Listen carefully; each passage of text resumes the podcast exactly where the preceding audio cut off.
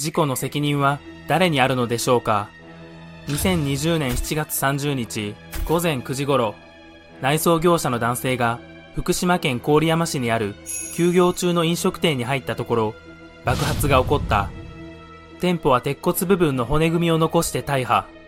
従業員や客はいなかったが、業者の男性は亡くなり、近隣住民31人が重軽傷、多数の建物が被害に遭った。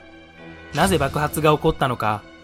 事故後の調査で、ガスボンベ6本のうち3本の線が開いた状態になっていたため、店内にガスが充満し、電気をつけた瞬間にそれが引火した可能性が考えられるが、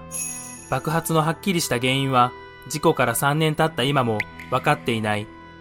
結果、運営会社の社長ら5人が書類送検されたが、過失認定が困難として全員が不起訴処分となっている。